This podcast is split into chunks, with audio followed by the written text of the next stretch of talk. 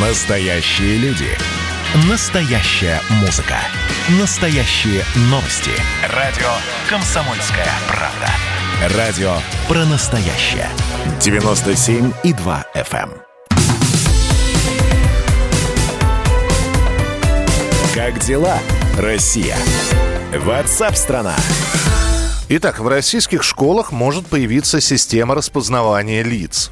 Система видеоаналитики должна позволять в круглосуточном режиме осуществлять мониторинг образовательного процесса, а также осуществлять распознавание лиц, фиксировать количество вошедших и вышедших, контролировать оставленные предметы, скопление людей, дым и огонь.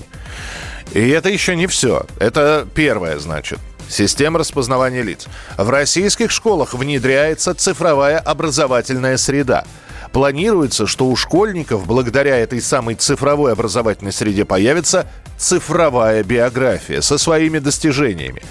Что это такое? Вот министр просвещения Российской Федерации Сергей Кравцов э, в российской газете рассказал. Э, вот отрывок из его небольшого интервью.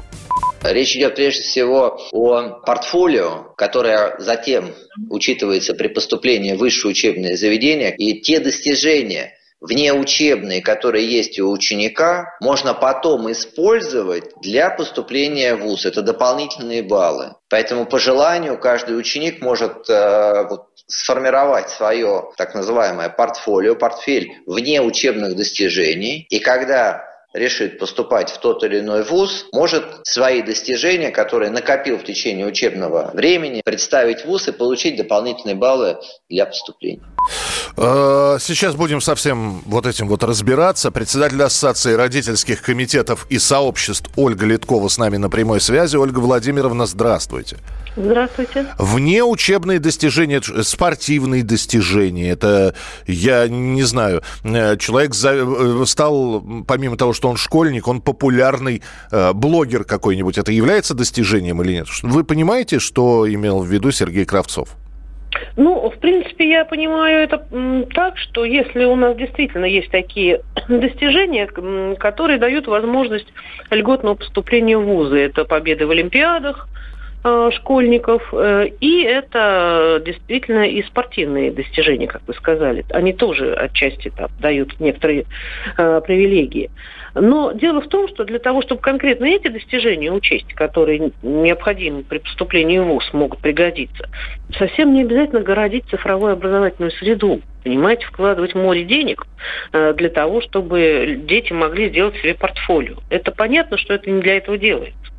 Очевидно совершенно, что цели какие-то другие. А вот какие, вы можете а понять? Вот какие другие, мы, э, как родители, анализируя документы э, по цифровой образовательной среде, мы понимаем так, что это как раз перевод школ на дистанционное обучение. То есть это возможность обучаться э, вне школьных стен и практически без учителя. Вот это э, одна из э, сторон важных цифровой образовательной среды, ЦОС, так называемого. Э, извините, и пожалуйста, Ольга Владимировна. конечно, да. напрягает. А да. поясните, а каким образом, то есть э, все, все достижения э, в, в такой вот цифровую биографию ученика вписываются? Ну, понятно, потому что время современное, да, все в цифре, э, удобнее хранить не в, оценки не в дневнике в бумажном, а в электронном дневнике. В электронном а, виде а, да. а как это связано с дистанционным обучением? Нет, просто цифровая образовательная среда, она включает в себя не только сбор данных детей, угу. а, но и э, технологии обучения тоже. И это не, она не заканчивается на сборе данных, это только одна небольшая часть. А вообще она включает в себя МЭШ, РЭШ а, и э, вот эти вот проекты. Это Московская электронная школа, Российская электронная школа а, и другие проекты, которые как раз ведут к тому, что образование как таковое в том традиционном виде, которым мы его привыкли э, видеть и понимать, оно будет э, исчезать оно будет переходить вот в ту форму дистанта, которую мы сейчас имеем.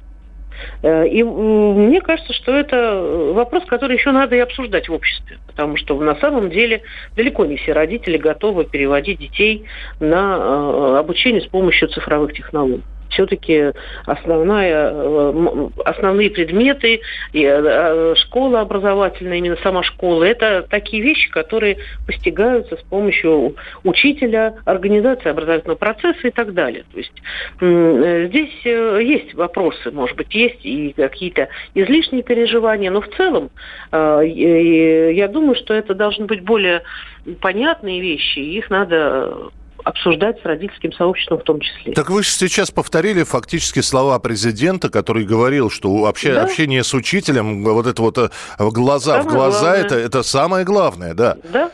Но, тем не менее, вот э, есть и э, другие проекты. Президент говорит одно, никто не говорит, что это э, сейчас будет, да, но это э, построение школы будущего, скажем так. И это, э, а с одной стороны, от технологий никуда не уйдешь, безусловно. Да, и, и использование и гаджетов, и, и цифровой среды в образовании не, необходимо. Но вопрос в этой мере – Э, в которой это будет происходить. Ну, это вот, та, та, э, такое вопрос. себе вы будущее нарисовали, Ольга Владимировна. Ну, это не мы нарисовали, это можно открыть стратегию развития образования, можно открыть э, э, МОС.ру, и там тоже все это написано. Спасибо большое, что были с нами. Председатель Ассоциации родительских комитетов ИО и сообщества Ольга Литкова. Э, так, э, пусть она, сра... она, в смысле Ольга Литкова, скажет прямо об убийстве массового образования, что учитель останется для богатых, а стадо на дистанционку. Подождите, ну вот опять. Э, во-первых, сейчас на дистанционке, уж если говорить откровенно, и богатые, и бедные. Другой вопрос. Я понимаю, о чем вы говорите. Богатый может себе помимо дистанционного образования еще и репетиторов позволить. Да? А бедная семья, в общем, э, дистанционка и все. Больше никак. Я думаю, что вы про это говорите. Спасибо, присылайте свои сообщения. Внеучебные достижения чаще всего покупные. Ну вот вы сейчас обидели. Ну что, у нас призер, у нас, у нас есть э, действительно спортсмены. Э, у нас есть э, юниоры, которые занимаются спортом, а потом приходят в школу и сдают все за раз. Ну что, их достижения внешкольные покупные, что ли, все медали? Или победители Олимпиад у нас покупные? То если они покупные, то откуда же тогда победители Олимпиад, которые э, своих американских, германских и французских коллег, у нас школьники э, выигрывают в последнее время математические и физические конкурсы? Ну что, вы скажете, что это покупное? Цифра – это подготовка к контролю общества, на мой взгляд. Пример Трамп отключили. Ну, как-то мы все, связали, все в одну кучу. Все, и Трампа, и отключение от социальных сетей. Трампа же не от компьютера отключили, его просто заблокировали в социальных сетях. В общем, следим за развитием событий. Присылайте свои сообщения. Напоминаю, присылать можно текстовые и голосовые сообщения. Хотите, пишите. Хотите, присылайте. Вот здесь голосовое э, тоже есть. Э, спасибо, сейчас отслушаем все. И встретимся в начале следующего часа на радио «Комсомольская правда» в программе WhatsApp страна Давайте не будем растекаться мыслью.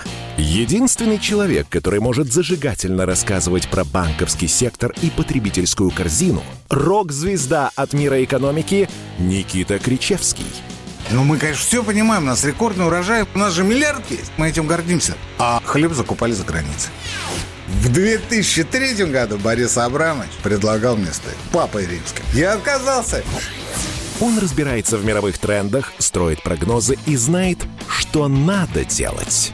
У меня есть встречное предложение. Если вы нам намекаете, мол, вы там смотрите, да, так вы национализируете эти холдинги. Какие проблемы? По средам в 17.00 по Москве. «Экономика» с Никитой Кричевским. На радио «Комсомольская правда». Отмените Новый год, я вас умоляю. Отмените его к чертовой матери. Я поначалу так как-то прикололся, а потом подумал, что вопрос серьезный.